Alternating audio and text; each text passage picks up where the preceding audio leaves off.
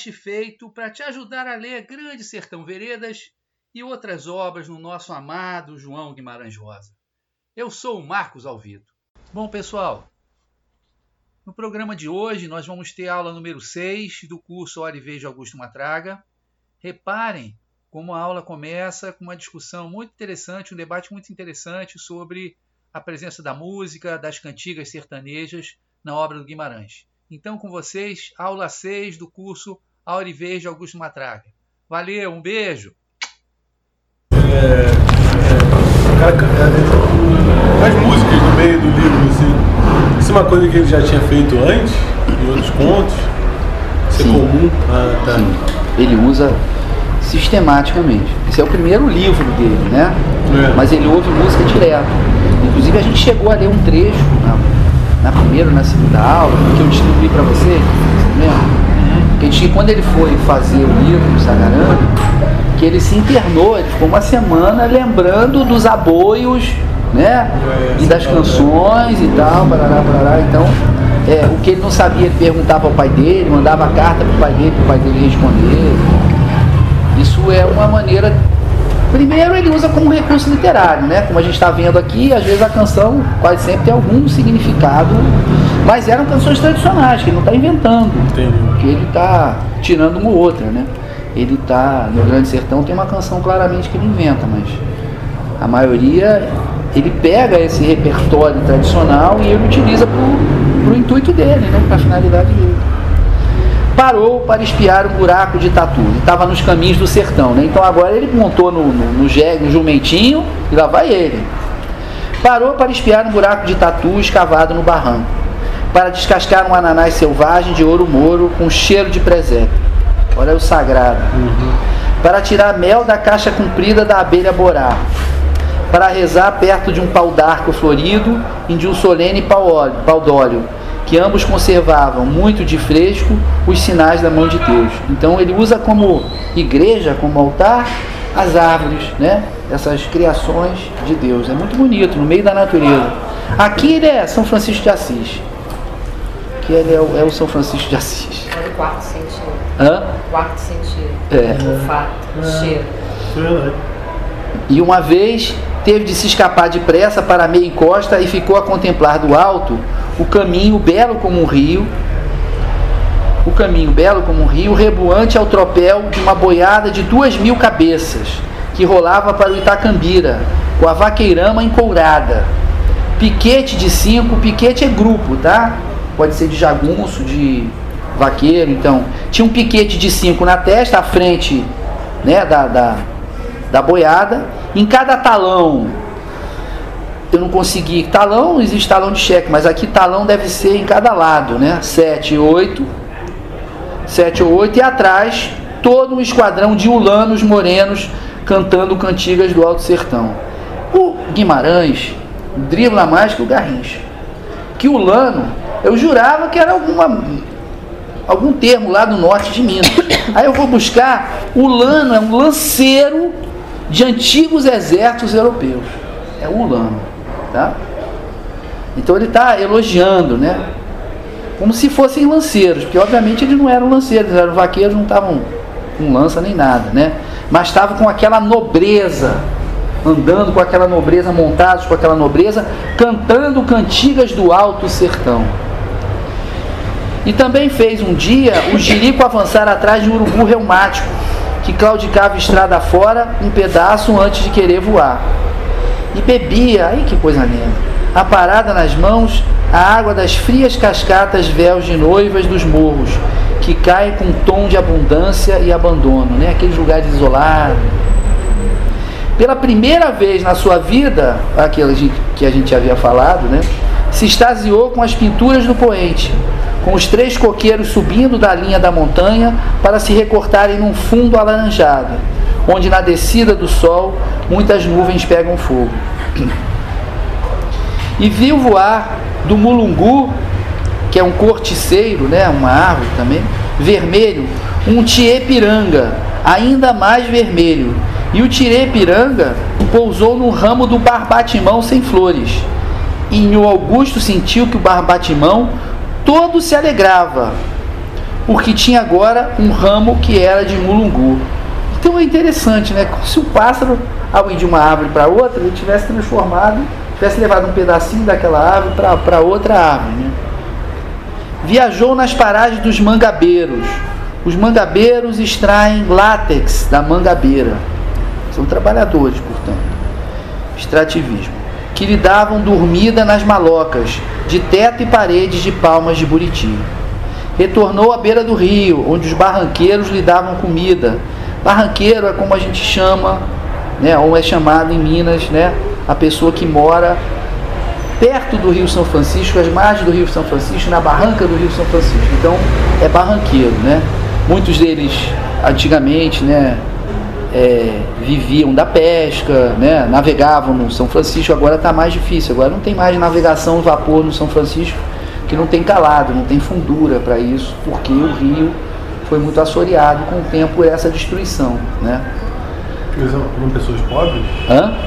Barranqueiro? É, claro. Normalmente é. É. É aquela população ribeirinha. População ribeirinha que vive ali de um cultivozinho da pesca, né? É, isso que fica muito bonito, né? Então tá, tipo, pra seguir esse caminho, tá recebendo ajuda de pessoas, É. tipo, a ajuda que ele recebeu dos pais dele, mas aqui até... A solidariedade do povo, né? Das pessoas do povo que vão se ajudando, né? Ao contrário daqueles 50 mil réis pelos quais ele, né?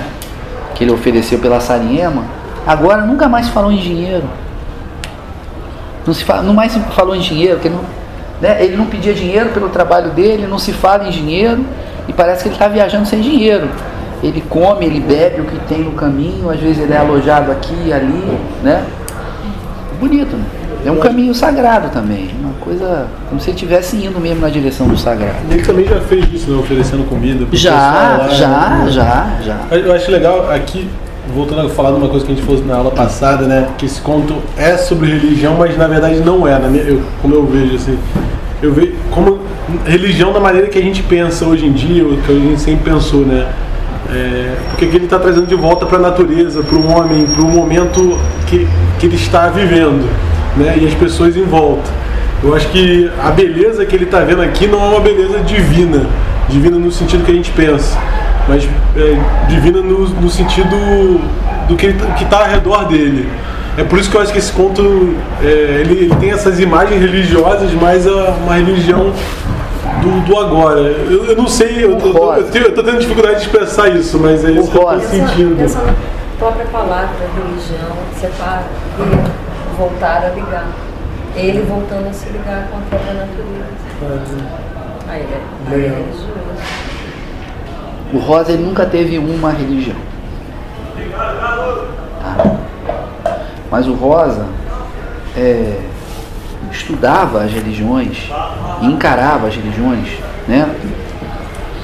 É, além de formas de chegar a Deus, como também é, como uma experiência humana, como sabedoria, né? como linguagens. E ele era estudioso das religiões. Eu acho que o Rosa era, sobretudo, um humanista, né? que é, é, É, é percebia a partir do, do, do que ele estava vendo, foi um homem que, que teve preso na Alemanha durante a Segunda Guerra Mundial, que salvou milhares de judeus de serem mandados para o campo de concentração virarem pó né, ou sabão. É, um homem que, que já tinha participado de uma guerra, ele mesmo, na, na guerra civil, que ele menciona aqui na. na- então ele é- eu acho que ele é, é- é um homem que viu né, o mundo se transformar numa velocidade absurda. Ele que era um diplomata, então ele estava percebendo como é que o mundo estava indo. Isso que a Monique está falando, nesse sentido de religião, de você se re, de várias religiões, o ensinamento de várias religiões permitiu ao ser humano se ligar àquilo que ele realmente é, né? A essa dimensão que ele tem de sagrada, mas que é sagrada não porque ele é religioso, né? É sagrada porque é, é- é aquilo que é realmente a nossa essência. Né? E não, o resto é aparência, é o mundo das coisas, é o mundo da, da do consumo, etc. E tal. É, Então, nesse sentido, ele, ele faz uma, um conto que, pela sua verossimilhança e até com uma homenagem a Minas Gerais, onde esse catolicismo popular era muito forte, ainda é muito forte, pela sua verossimilhança, ele bota isso dentro de um quadro cristão, até o próprio sacrifício do Augusto Matraga. Mas que nem eu já apontei aqui, aparecem traços budistas, por exemplo, muito claramente, e o Guimarães fala isso. Ele não nega, ah, que ele é cristão. Sim, ele era cristão, mas ele era budista, ele era uma série de outras religiões. Não é que ele era, mas ele respeitava, travava contato, achava formas válidas, né? De se alcançar uma experiência verdadeira, verdadeiramente humana. Então é isso que está presente no conto. Né? Mas, É. é, mas Nessa relação com a natureza. Né? Que a primeira, as conversas com o padre no começo, pra, né, quando eu ouvi, assim, eram conversas com, pensando na religião, ele- ele- o, o Augusto, pensando na religião como uma coisa que a gente pensa hoje em dia, que era você pensar que você quer vida após a morte, que você quer ir para o céu, que você tem que rezar todo dia, você se conectar com uma outra coisa, o divino é outra coisa. Eu acho que ao longo da história ele tá, é, a, a- a religião é, toma um outro rumo, né? Esse rumo, esse rumo é mais humano. É, ele E- vai- É assim que eu vejo assim. A, ele vai se construindo, né? Ele vai Mas se não- construindo e ele vai fazendo as escolhas. Aquele momento inicial é extremamente importante, né? Porque ele estava realmente no, é, tô no escuro total, né? É, mas depois o próprio padre acaba levando ele a esse, a esse movimento, quando ele diz: você vai ter a sua hora e a sua vez, né? Ou seja, não vai ser um processo automático, não. Vai ter um momento que vai ter que dar um salto, vai ter que ter um momento em que você toma uma iniciativa, né? E é o que ele faz. O, Guimarães não estava não estava de maneira nenhuma fazendo proselitismo de uma determinada religião. Isso aí fique claro, né? Ele não estava. Ele monta um, um arcabouço de uma determinada religião que era que tem que ser verossímil, né? Imagina um jagunço, um fazendeiro budista em 1946 em, Minas Gerais. Não dá. Agora ele mete o budismo aqui no meio, por exemplo, tá? Ele mete muito claramente. No momento que ele está dizendo, não, eu não estou desejando mais nada. Ah, você vai encontrar isso no santo tal do catolicismo, mas encontra no budismo também. Então, ele não está fazendo proselitismo de nenhuma religião. né? Vamos lá. É, uma tarde, cruzou em pleno chapadão com um bode amarelo e preto, preso por uma corda e puxando na ponta da corda um cego, esguio e meio maluco. Parou e o cego foi declamando lente mole melopeia. Melopeia é cantilena, toada monótona. Eu já vi um gato ler e um grilo sentar escola. Nas asas de uma ema jogasse o jogo da bola. Dar louvores ao macaco, só me falta ver agora. Acender vela sem pavio, correr para cima a água do rio, o sol a tremer com frio e a lua tomar tabaco, né? E zoeira! Tô também, aplaudiu o Augusto. Já o cego estendia a mão com a sacola. Estou misturando aqui o dinheirinho de todos. É bonito. Mas essa, essa, essa canção, essa melopeia, né? Nonsense do, do, do, do cego, né? Quer dizer, que quase, quase tudo é possível, né? Tá colocando aqui, mas era um cego que estava ali divertindo as pessoas. Mas tem, tem um momento que ele vai, ele vai dar a entender o que, que esse cego significa. Não vou adiantar, não. Mas mudou de projeto enquanto o Augusto caçava qualquer cobre na algibeira. Tem algum de comer aí, irmão?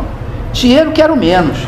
Que por aqui, por estes trechos, a gente custa muito encontrar qualquer povoado. E até as cafuas, que é os barracos, os, né, lugares miseráveis, mesmo são vasqueiras, quer dizer, são escassas. E explicou: tinha um menino guia, mas esse um havia mais de um mês de escapulira e teria roubado também o bode, se o bode não tivesse berrado e ele não tivesse, não investisse de porrete. Agora era aquele bicho de duas cores quem escolhia o caminho. Sabia sim, sabia tudo, ótimo para guiar, companheiro de lei, que nem a gente, que nem pessoa de sua família. Se despediu, achava a vida muito boa e ia para a Bahia, de volta para o Caetité, pois- porque quando era menino tinha nascido lá. Pois eu estou indo para a banda de onde você veio. O cego estava indo para o norte, né, para a Bahia, e ele estava indo para o sul. Em todo caso, meu compadre cego por destino de Deus. Em todo caso, dá lembrança a mim a todos do povo da sua terra, toda essa gente certa que eu não tenho ocasião de conhecer. O que, que significa meu compadre cego por destino de Deus?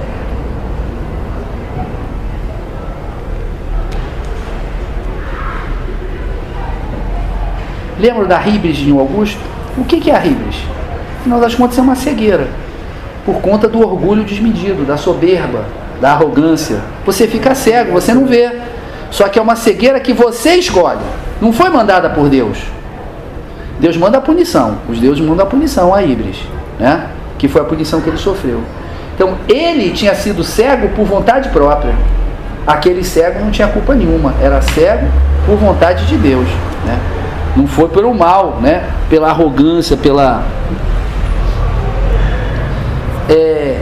E aí o jumento andou. E o Augusto deu um eco para o cerrado ouvir. Qualquer paixão me adverte. Aí ele estava na perfeição, né? Ele estava sempre em movimento, né? Não tinha nenhuma preocupação. Estava deixado ao acaso. Ô oh, coisa boa a gente andar solto, sem obrigação nenhuma e bem com Deus. Ele está na liberdade. Quando o jegue empacava, porque como todo jumento, ele era terrível de queixo duro e tinha tanto, tanto tinha de orelhas quanto de preconceitos, aí é ótimo, né? Ele compara quem tem preconceito ao jumento, né? Que empaca naquela posição e não sai. O Augusto ficava em cima, muito concorde, rezando o terço, até que o Jerico se decidisse a caminhar outra vez. E também nas encruzilhadas deixava que o bendito asno escolhesse o caminho, bunindo com as conchas dos ouvidos e ornejando, ornejando e azurrando. E bastava bater-se no campo o pio de uma perdiz magoada, ou viesse do mato a lalha ou tagarelice, lamúria dos tucanos, né? a lamúria tagarela dos tucanos, se vocês preferirem, para o jumento mudar de rota, pendendo à esquerda ou se empescoçando para a direita e por via de um gavião, casaco de couro, cruzar-lhe à frente, já ele estacava em concentrado prazo de resolução. Então, o que, que significa ele deixar o jumento levá-lo? Da mesma maneira que o cego deixava o bode levá-lo. O que, que significa?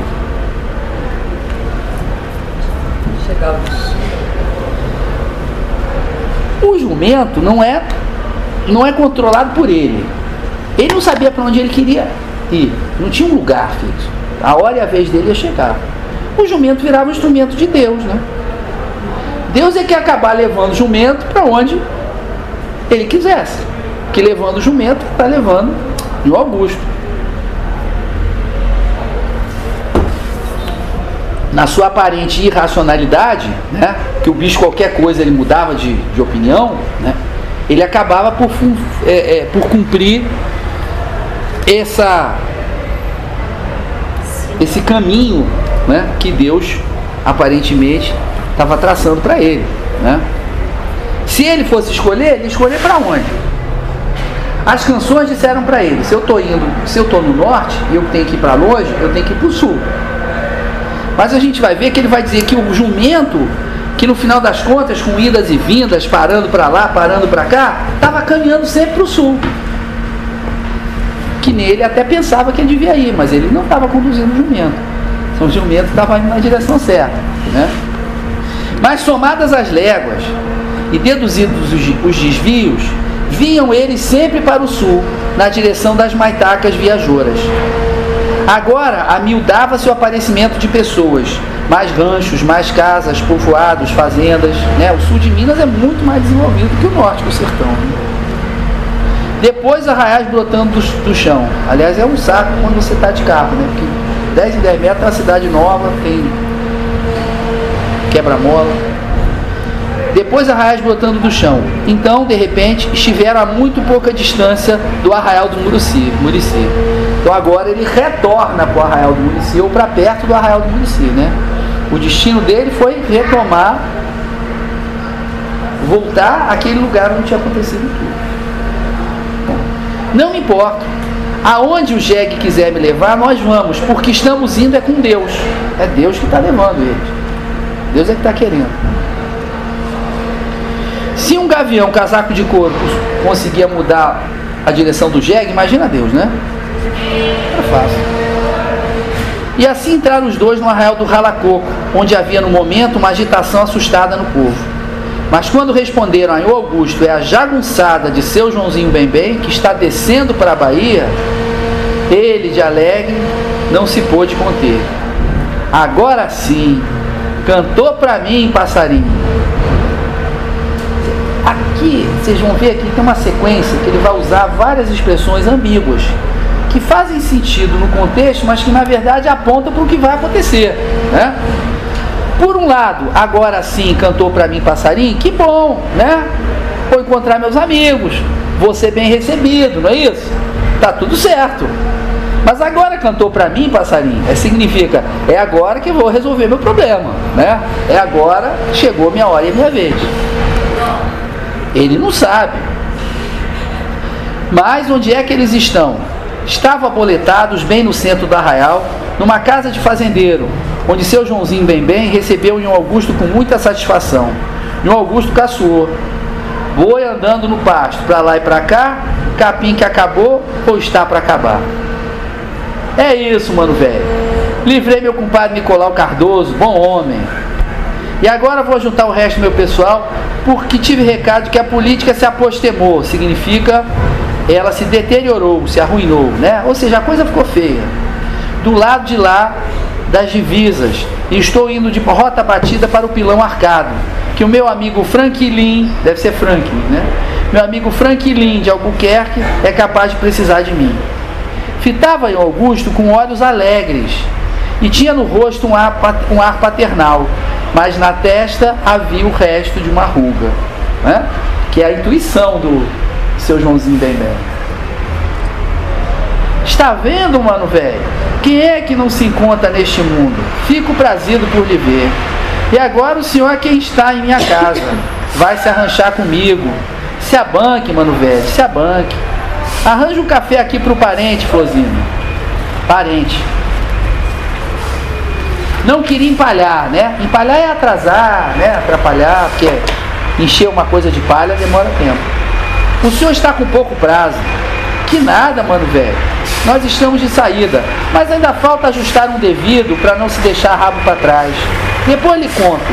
O senhor mesmo vai ver daqui a pouco. Come com gosto, mano velho. E o Augusto mordia o pão de broa e espiava, inocente. Né? A inocência do, do homem religioso, do homem pacificado, para ver se já viu o café. Tem chá de congonha requentado, mano velho. Aceito também, amigo. Estou com fome tropeiro. Mas que é de um juruminho? Lembra o juruminho que aparava faca de ponta no, na mão e era aquele que pediu no final, pediu para rezar por uma irmãzinha que ele tinha. Era um magrinho. Tá?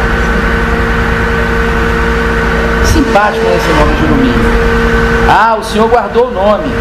E após, gostou dele, do menino. Pois foi logo com o pobre do juruminho que era um dos mais melhores que eu tinha. mais melhores é ótimo. Não diga, o rosto de seu Joãozinho bem bem foi ficando sombrio. O matador foi a traição. Caiu no meio no mundo, campou no pé. Mas a família vai pagar tudo direito seu Joãozinho bem bem, sentado em cima da beirada da mesa, brincava com os três bentinhos do pescoço e batia muito ligeiro os calcanhares um no outro, né? Batendo ligeiro, ou seja, ele estava nervosinho, né? Ele estava na, na, num momento aí que aconteceu alguma coisa. E o Augusto, parando de limpar os dentes com o dedo, lastimou. Coitado do Jurubinho tão distorcido e de tão bom parecer, deixa eu rezar por alma dele. Seu Joãozinho Bebê desceu da mesa e caminhou pela sala calado. No Augusto, cabeça baixa, sempre sentado num selim velho, dava o ar de quem estivesse com a mente muito longe. Escuta, mano, velho. Seu Joãozinho Bebê parou em frente no Augusto e continuou. Só beber uma aguinha, peraí.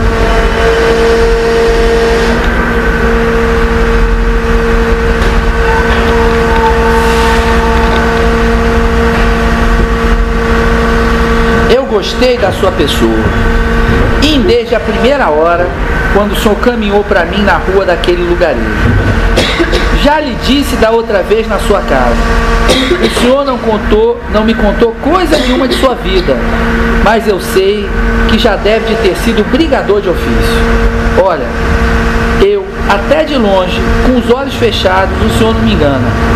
Juro como não há outro homem para ser mais sem medo e disposto para tudo. É só o senhor mesmo querer. Sem querer, era, um, era uma profecia, né? Que não ia ter mesmo um homem mais disposto, mais sem medo na hora que ele quisesse. E ele vai querer. Sou um pobre pecador, seu Joãozinho Bem Bem. Que o que? Essa mania de rezar é que está lhe perdendo. O senhor não é padre nem frade para isso? É algum? Cantoria de igreja dando em cabeça fraca, desgoverna qualquer valente. Bobajada. Bate na boca, seu Joãozinho bem bem, meu amigo, que Deus pode castigar. Não se ofenda, mano velho. Deixa eu dizer. Eu havia de gostar se o senhor quisesse vir comigo para o norte. Aí ele vai voltar para o norte, né? Não é à toa, porque o norte é o lugar da selvageria, né? É o lugar da guerra, é o lugar onde a gente tem as maiores disputas. Já lhe falei e torno a falar. É convite como nunca fiz a outro, e o senhor não vai se arrepender. Olha, as armas do Juruminho aí estão, querendo dono novo. E ainda tem isso, né? Era para ele pegar as armas do Juruminho, que era aquele que tinha sido morto e que tinha causado toda a questão. E ele vai pegar essas armas do Juruminho e a gente vai ver o que ele vai fazer com elas. Deixa eu ver. E o Augusto bateu a mão na Winchester do jeito com que gato poria a pata num passarinho. Se tomou conta totalmente. Alisou. Aí é a sensualidade da arma, né? Da possibilidade da violência. Alisou coronha e cano. Você não quer beber uma água, não? Alisou coronha e cano e os seus dedos tremiam, porque essa estava sendo a maior das suas tentações. Aí ele, com uma arma na mão, realmente voltava a ter poder, voltava a poder exercer aquilo que ele era bom. Fazer parte do bando de seu Joãozinho Bem Bem. Aí ele vai para outro extremo, né? Ele era famoso como proprietário, né? filho do coronel Afonso, agora ele vai ser famoso como bandido Lá, o outro lado. Mas os lábios se moviam. Talvez, aí esse é ótimo. Esse talvez parece o Machado. Machado faz muito isso. Quer afirmar um negócio e diz talvez, né? Talvez ele estivesse proferindo entre, de, entre dentes o creio em Deus Padre. E por fim negou com a cabeça muitas vezes. Não posso, meu amigo, seu Joãozinho bem bem. Sempre respeitoso, né?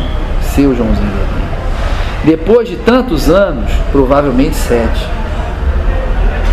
Fico muito agradecido, mas não posso. Não me fale nisso mais. E ria para o chefe dos guerreiros. E também por dentro se ria. E era o riso do capial ao passar a perna em alguém no fazer qualquer negócio. Ele agora era capial. O capial é humilde, mas o capial se finge de bobo.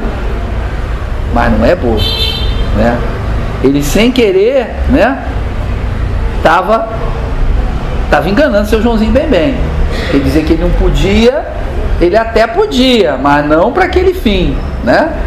Ele até podia pegar a arma, ele até podia atirar, mas não para aquele fim. Então ele sem querer ele está se rindo por dentro também, porque ele diz assim, esse cara não sabe nem quem está mexendo, porque se me der essa arma aqui, né?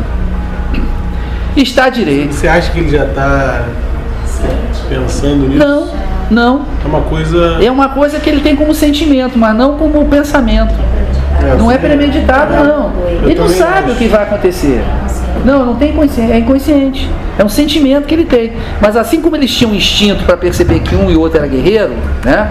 Uhum. Ele também tem instinto para perceber que parecia que ia acontecer alguma coisa, né? E que aquela coisa não era tão simples quanto o seu Joãozinho Bemê estava pensando, né? Então ele ria e ria por dentro porque deu né, É, aquele foi- sentimento nele. Confuso né? aqui. Não, mas o riso era do capial ao passar a perna em alguém não fazia qualquer negócio. Ele não estava dizendo que ele estava passando a perna, que nem o capial passa a perna. Ele está dizendo que era um riso semelhante, porque o sentimento era meio esse. O sentimento era de uma coisa assim, engraçada, sei lá, né? Que eh, eh, ele sabia que não ia pegar arma para ser da- do bando do seu Joãozinho Pembem, mas tinha alguma coisa ali que fez ele rir, né? E ele estava com a mão na arma. Então, é, está direito, lhe obrigar não posso. A gente vai ver pelo comportamento posterior dele, É, João, que sim. Não, né? sim, que ele não tinha essa, esse, também esse pensamento. Ele só, ele, ele só, é, é, ele não sabe ainda qual é a questão. Só sabia que tinham matado o Juruminho, mas não sabia mais nada, né? Ele vai sa- e que iam, a, a família dele ia pagar, mas não sabia como é que ia ser. Iam matar um velho, né? Ia, e o velho ia escolher um dos dois filhos dele para morrer, e todas as mulheres da família iam ser entregues na mão dos homens do seu Joãozinho Bebê. Mas ele não sabia disso. Quando ele sabe disso, e quando o velho pede por Deus, aí ele entra. Né? Nisso fizeram estardalhaço à entrada. Quem é? É o tal velho cadu, é o tal velho caduco, chefe. Deixa ele entrar. Vem cá, velho.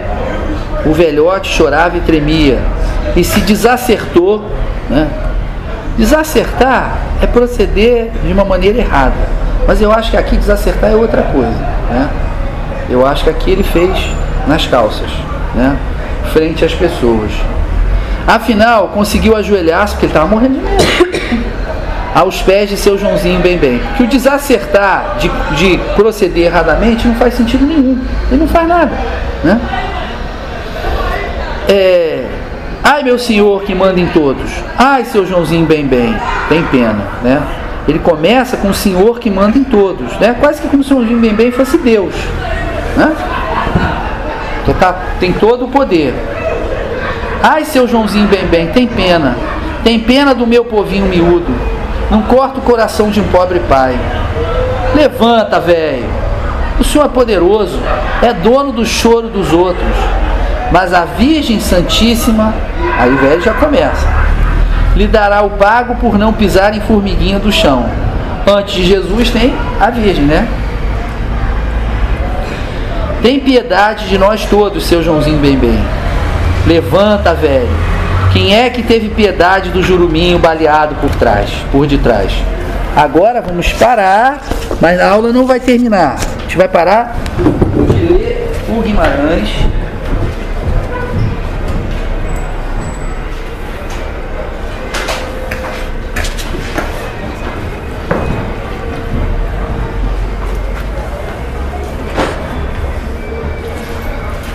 Para de ler o Guimarães para ler o Guimarães. Só que de outra maneira, não a ficção.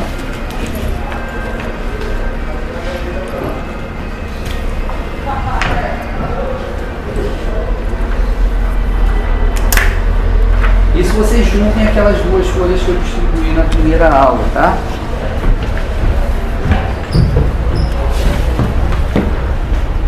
São trechos de entrevistas e prefácios, etc., que o Guimarães vai falar primeiro da língua e depois da questão da arte, da questão da literatura, tá?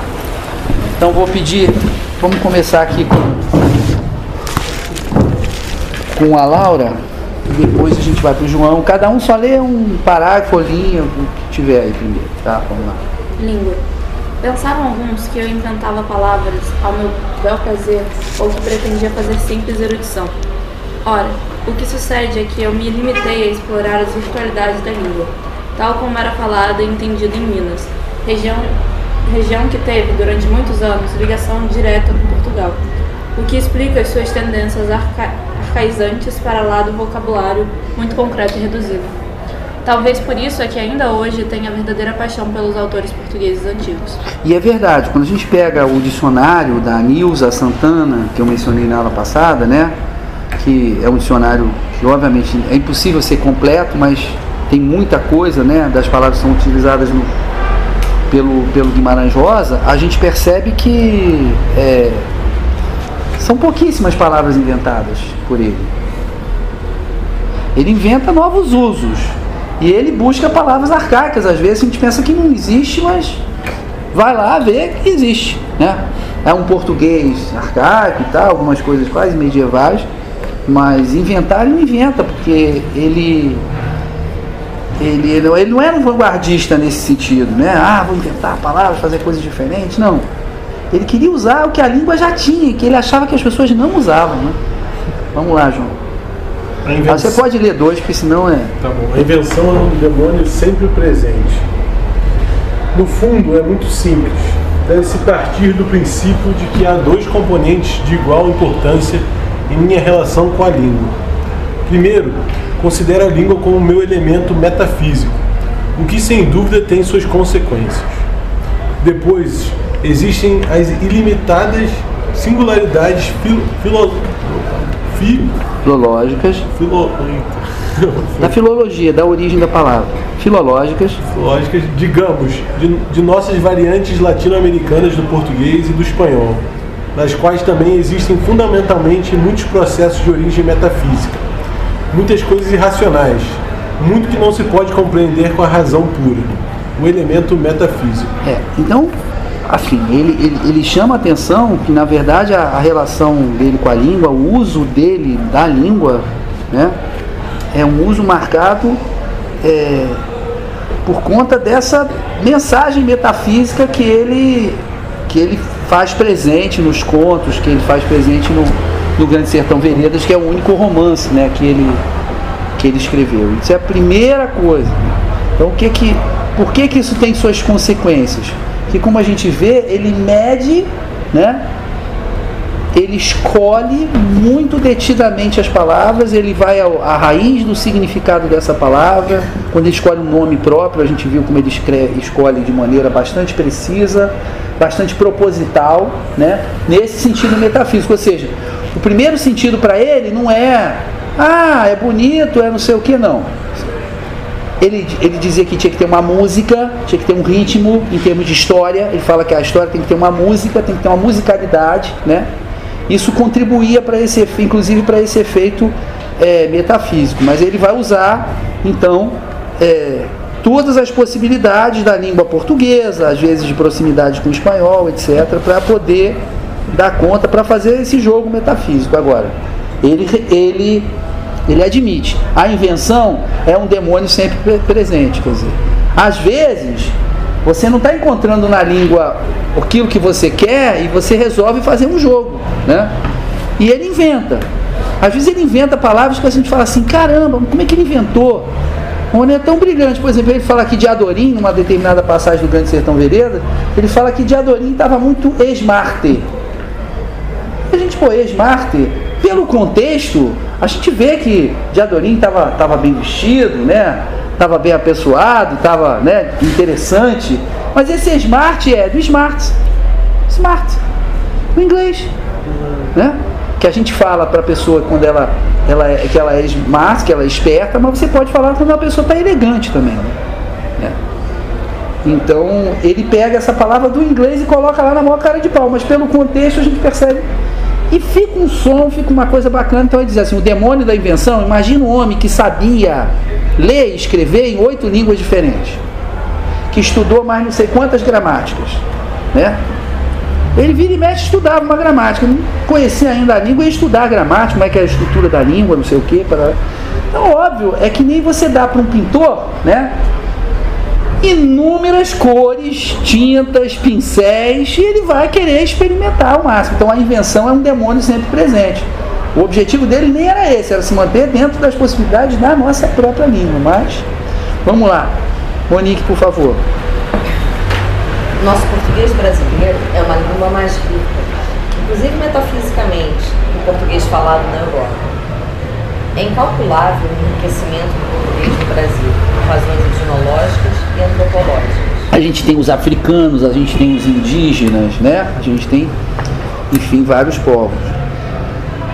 Meu método, que implica na utilização de cada palavra como se ela tivesse acabado de nascer, para limpá-la das impurezas da linguagem cotidiana e reduzi-la a seu sentido original. Da mesma maneira que o que o nosso amigo Ion Augusto, né, vendo o dia pela primeira vez, amanhã pela primeira vez, uma mulher pela primeira vez, um pássaro pela primeira vez, ele quer recuperar essa potência da palavra. Né? As palavras vão ficando gastas e vão ficando sem vida, não transmitem mais nada. E a filosofia dele era uma filosofia que. A literatura dele era uma literatura que tinha que transmitir a vitalidade da vida, como ele diz aqui, né? A força da vida. Meu lema é: a linguagem e a vida são uma coisa só. O idioma é a única porta para o infinito, mas infelizmente está oculto sob montanhas de cinzas. Porque o idioma guardava o quê? Aquela sua, aquela relação original, né? Imagina quando alguém inventou o conceito de manhã, de pássaro, de rio. Né? O que, que foi pensar isso pela primeira vez, compreender isso pela primeira vez, né? Depois a gente vai para a escola e aí você é banalizado, fica ali, está alfabetizado, cartilha, parará, para. Ele quer que a linguagem volte a ter essa força. Ele acha que quando a gente conseguir isso, na verdade, porque a gente vai conseguir retomar muitas outras forças e muitas outras possibilidades também. Mas a, só para fechar essa parte da linguagem, depois vocês podem ler o restante, porque eu queria que a gente lesse um pouquinho da arte. Ele diz assim: sobre minha relação com a língua, é um relacionamento familiar amoroso. A língua e eu somos um casal de amantes que procriam apaixonadamente, mas a quem até hoje foi negada a bênção eclesiástica e científica. E ele vai dizer mais embaixo: amo a língua, realmente a amo como se ama a uma pessoa. Né? Vamos para a arte. Vamos pular agora para a arte. Cristina, por favor. Hã? De onde são essas citações? Essas citações são de várias entrevistas do Guimarães, sobretudo. Todas são de? Algumas delas são muito raras dos prefácios de Tutameia. O que não é de entrevista é dos prefácios de Tutameia, porque Tutameia tem vários prefácios, né? Mas a maioria, e assim, boa parte aqui é o. É, é, é... Não, também tem, além das entrevistas, tem a correspondência com o tradutor italiano, Eduardo Bizzarri. Tá? Também tem isso. Correspondência com o tradutor italiano. Vamos lá, Cristina, por favor, sobre a arte, sobre a literatura. Vim para a cidade grande, respirei ao ver que a gente não conhece o condutor nem o vizinho. A cidade grande desumaniza, mas depois humaniza o plano mais alto. Detesto o cotidiano. Para mim é um suplício comer, fazer a barba, vestir. Todo dia é um inferno. O todo dia. Hã? Tem o, né? Porque é uma diferença bem, bem importante. O todo dia é um inferno não leio jornal na hora. Jornal é angústia concentrada. Só leio matutino à noite, para dar distância. Vivo, vivo para uma coisa maior. Um vir a ser de uma natureza diferente. A arte permite isso, permite essa transformação. Por mim, os livros não deviam nem trazer nome do autor. O autor devia ser um mistério é, aqui é incrível, né? Quer dizer, esse homem que tinha dificuldade de viver no cotidiano. Agora, vejam bem, não era totalmente assim, porque ele trabalhava no Ministério das Relações Exteriores, trabalhou pesado, era um funcionário extremamente competente, extremamente dedicado, né? Resolveu questões diplomáticas dificílimas para o Brasil, foi chefe do setor de demarcação de fronteiras, né? Tem até uma montanha com um pico chamado Guimarães Rosa que o Itamaraty colocou em homenagem ao Guimarães Rosa. Mas ele fazia isso tudo com muita dificuldade. Embora fizesse com alegria, né, se dedicasse, né, ele fazia com muita dificuldade, porque ele preferia estar num outro plano, né, mas o plano dele, de certa maneira, era o plano de quem achava que estava nesse mundo para ir além, para é, é, viver para um vir a ser de uma natureza diferente. E aí, nessa tarefa, nem importava que viesse o nome dele no livro, né, porque era uma questão quase que religiosa. Vamos lá, Júlia. Quando escrevo, não penso na literatura. Penso em capturar coisas vivas. Foi a necessidade de capturar coisas vivas, junto à minha repulsa física pelo lugar comum, e o lugar comum nunca se confunde com a simplicidade, que me levou a outra necessidade íntima de enriquecer e embelezar a língua, tornando-a mais plástica, mais flexível, mais viva. Daí que eu não tenha nenhum processo em relação à criação linguística. Eu quero aproveitar tudo que há de bom na língua portuguesa, seja do Brasil, seja de Portugal, de Angola, Moçambique, e até de outras línguas. Pela mesma razão, recorro tanto às esferas populares como às eruditas, tanto à cidade como ao campo. Se certas palavras belíssimas como gramado, aloprar, pertencem à gíria brasileira, ou como malga, azinhaga, azenha, só correm em Portugal, Será essa razão suficiente para que eu não as empregue no devido contexto? Por que eu nunca substituo, porque, porque eu nunca substituo as palavras a esmo? Há muitas palavras que rejeito por inexpressivas, e isso é que me leva a buscar ou a criar outras. E faço sempre com o maior respeito e com alma. Respeito muito a língua. Escrever para mim é como um ato religioso. E prova está em que tenho montes de cadernos com relações de palavras, de expressões. Acompanhei muitas boiadas a cavalo e levei sempre um caderninho lápis preso ao bolso da camisa para notar tudo que de bom fosse ouvido, até o cantar de pássaros. Talvez o meu, meu trabalho seja um pouco arbitrário, mas se pegar, pegou. A verdade é que a tarefa que me impus não pode ser só realizada por mim. Obrigado. Bom, pessoal, essa foi a aula 6 do curso Hora e de Augusto Matraga. Agora ainda temos duas aulas, espero que vocês estejam acompanhando estejam gostando, apesar das dificuldades ainda minhas, técnicas de áudio, mas aos pouquinhos eu vou melhorando isso. Bom, agora vocês vão por uma coisa que não tem nenhuma dificuldade de áudio, muito pelo contrário, uma música muito bem é, elaborada, muito bem gravada, muito bem executada pelo Alex Rocha e a Joyce Carvalhais. A música Acordais, do álbum do mesmo nome, no Spotify, e que nos honra em ser a trilha sonora desse clipe beijo, tchau.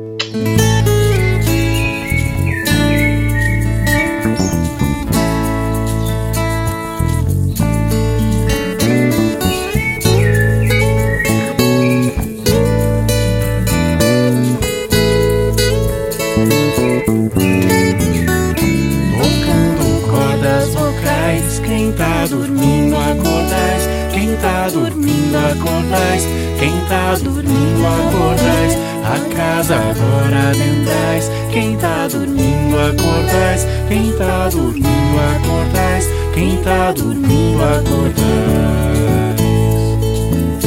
Peço licença ao Senhor, trago cantigas de paz, viola fina ensaiando, o pôr do sol nos quintais, passarinho vem se achegando,